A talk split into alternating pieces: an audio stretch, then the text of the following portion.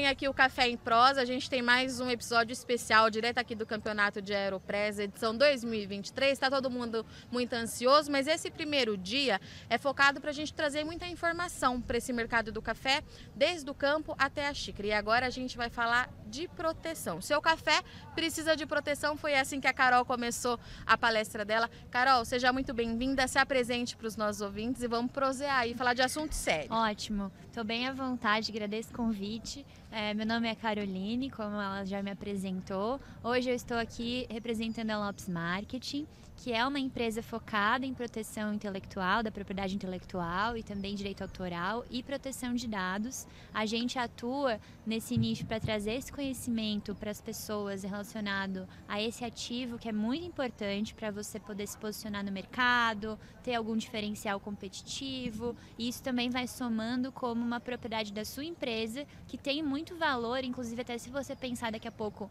em venda, em, né, assim, que a gente pode falar de M&A no mundo da tecnologia, assim, da, das, das, empresas e das corporações, que também podem acontecer no café. Então, é, passos iniciais precisam ser priorizados para que lá no final, na sua jornada, você possa ter um, um, retorno maior e um posicionamento e autenticidade sobre o seu produto, sobre o seu serviço. Então, é sobre bastante disso que eu trouxe aqui hoje no evento e quero compartilhar com vocês aí pra gente poder prosear. E Carol, vamos lá. Eu tô até aqui com, com a colinha que a Carol me deu, da Lopes Marketing, é que, que pelo que eu tô entendendo, Carol, é uma questão de proteção desde lá do início, na fazenda, até a hora que a gente chega na xícara, é isso? Exatamente. É, primeiro de tudo, assim, vamos começar pela dor, né? Qual é o maior erro que o pessoal ainda tem quando a gente fala em desproteção? O que, que acontece ainda? Eu entendo que a pessoa ainda não se sente empreendedora. Já falei isso num podcast recente que eu gravei também lá em Santa Rita do Sapucaí, num evento que a gente teve a oportunidade de trazer é, esse tema.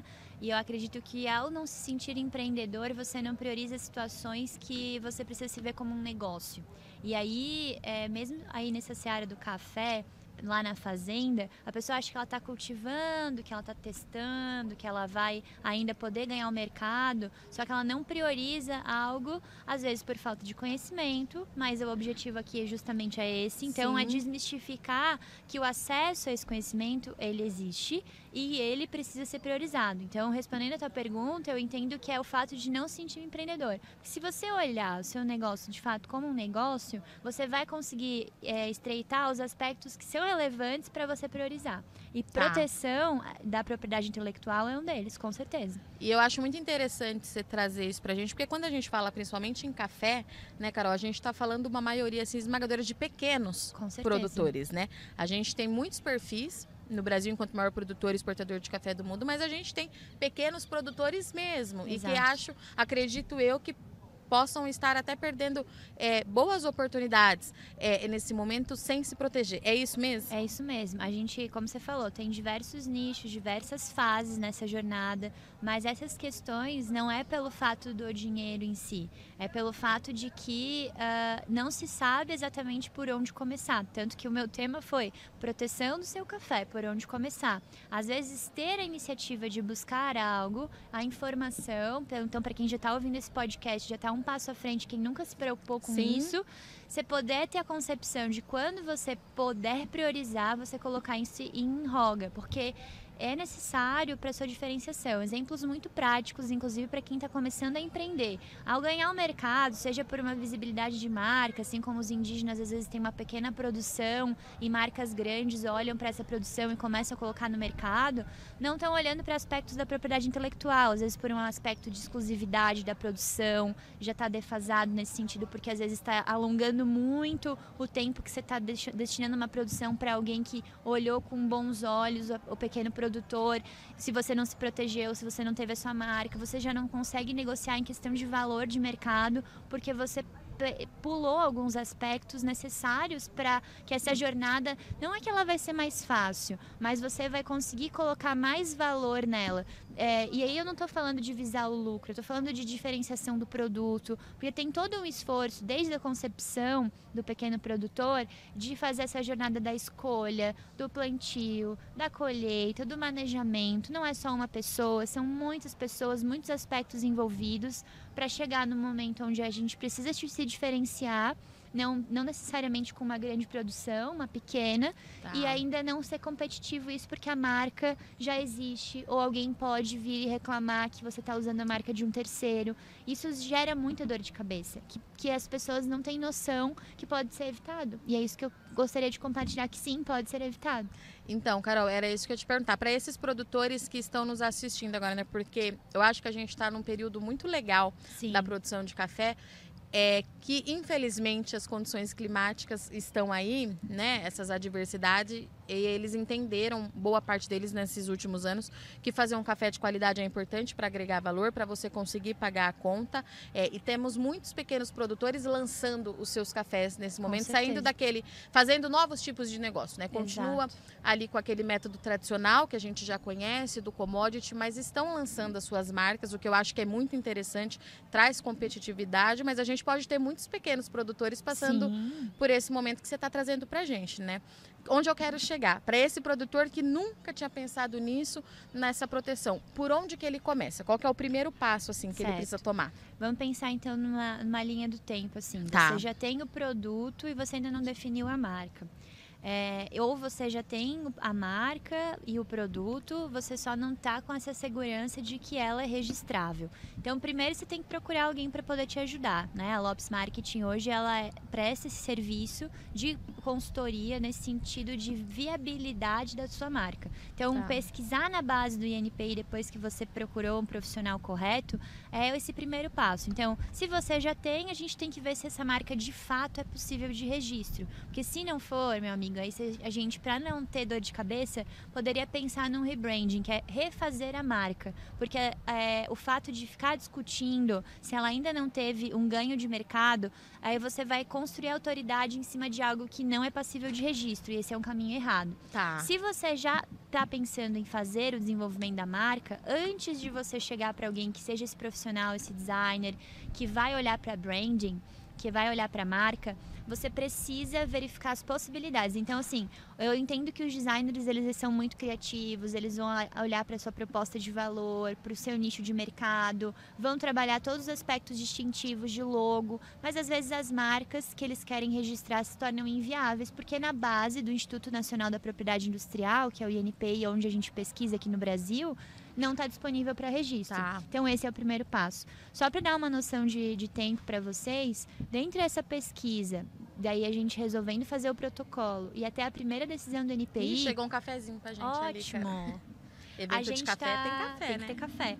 Quando a gente está falando Carol. do protocolo e aí depois desse trâmite que existe, né, que esse processo até o deferimento ou a decisão do NPI, é, a gente está falando de mais ou menos 12 meses. Então, Bastante existe tempo. uma necessidade de, de para gerar ainda menos dor de cabeça, de você conhecer essas nuances, assim, esses detalhes desse processo, porque você sabe que isso vai demorar tá. e aí tem que ser bem pensado. E, e a pessoa que executar para você tem que ser transparente em relação às possibilidades, porque não basta você chegar ao final e ainda poder ser indeferido o pedido, tem tudo isso também. Porque aí eu estou falando tá. de uma necessidade de um recurso que vai postergar ainda mais, vai jogar de 12 a 24 meses aí para sair uma decisão definitiva. Tá, mas quando ele entra com esse pedido e com esse registro, ele só pode colocar o produto dele no mercado quando sair essa Não. autorização? ele pode tocar os negócios? Não, exatamente por isso que é o que tá. eu posso fazer agora. Agora você já tem que estar tá protocolado, você já tem que ter, feito o pedido, porque tá. o só o fato de você dar, ter dado esse primeiro passo, de ter protocolado,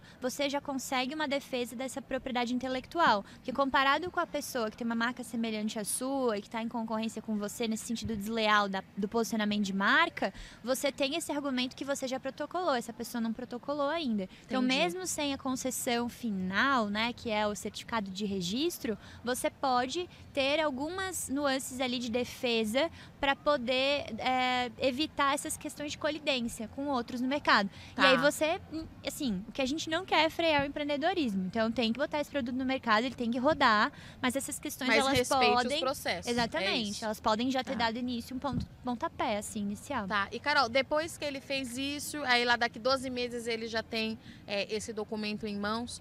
É, ao longo da vida, ele precisa continuar monitorando isso ou fez uma vez está feito, o Não. trabalho feito? Existe hoje no Brasil, quando a gente fala de NPI, de novo Instituto Nacional da Propriedade Industrial, a concessão após, se, se o INPI ele deferir o pedido, ou seja, se ele aprovar, de 10 anos. Então tá. eu preciso monitorar esse meu ativo, essa minha marca, seja lá qual for a classe, seja lá qual for a apresentação, se é só o nome, nome nativa, se é mista, o nome e a logo, por um período que eu consiga verificar se eu preciso renovar. A pessoa que tem a titularidade dessa marca, ela pode ter a preferência da renovação. Entendi. Então ela, ela ganha esse prazo ali para poder pagar uma nova guia e ganhar uma concessão ainda por 10 anos. Mas você perdendo esse prazo, você fica suscetível a uma outra pessoa pegar sua marca, entendeu? Entendi. Então eu estou tá. usando termos mais didáticos, mas basicamente seria isso. Se eu, Carol, quero usar agora a marca da Kelly, ela perdeu o registro, a Kelly Kelly do Coffee. Problema da Kelly. Problema da Kelly, entendeu? Ela, ela teria que ter se virado, ter tido uma boa assessoria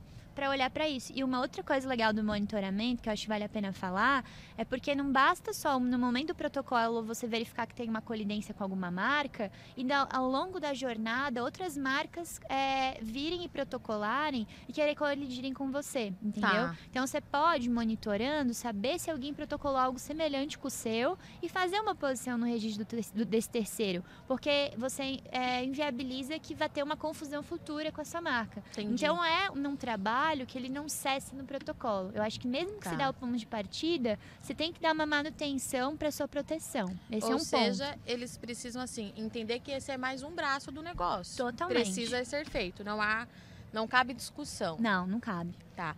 E, e Carol, qual que é o. Porque com certeza, conhecendo a minha audiência, elas, eles vão me perguntar, eles e elas, né? Qual que é o investimento Sim. disso?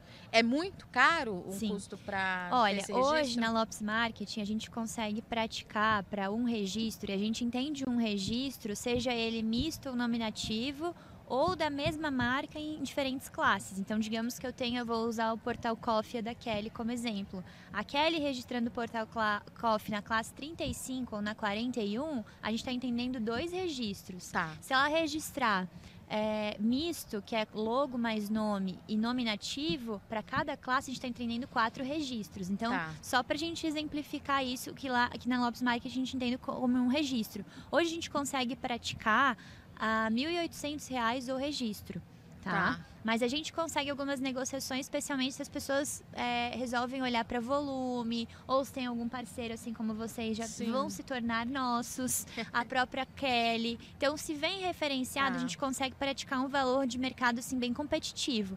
O meu ponto é, esses são os honorários, porque a gente está olhando para toda a análise, para todo o protocolo, para monitoramento, até a decisão.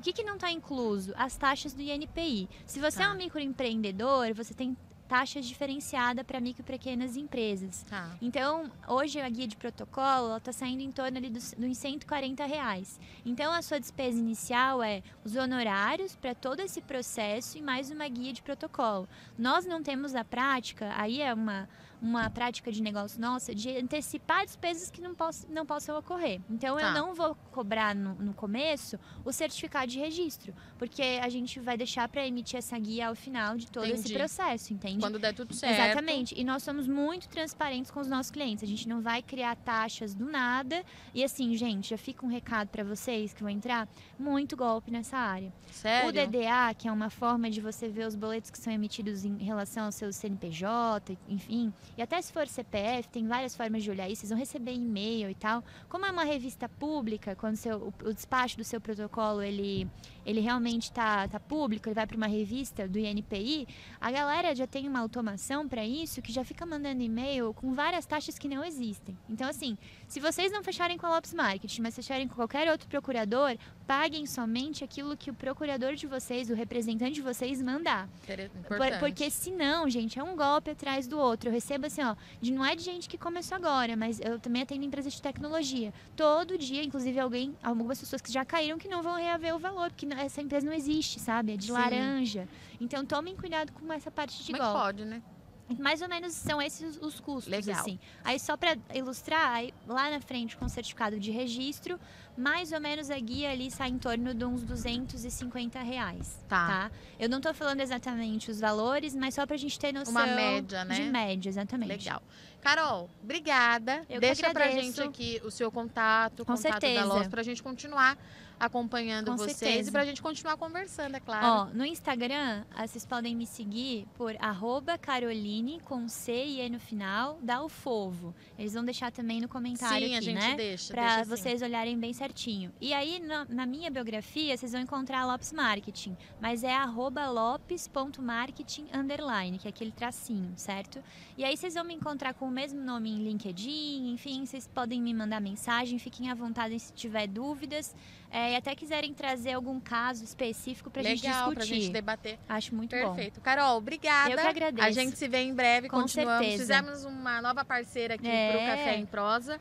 Se E bem é que a gente podia continuar essa prosa no Hacktown. O que você acha? Já aceitei. Eu já aceitei. Topou? Então fechou. e pra vocês que nos acompanham aqui mais um episódio, obrigada. A gente volta já já. Tem muita coisa acontecendo aqui. A gente vai ter um monte de informação pra vocês. Obrigada, gente. Tchau, tchau. Thank you.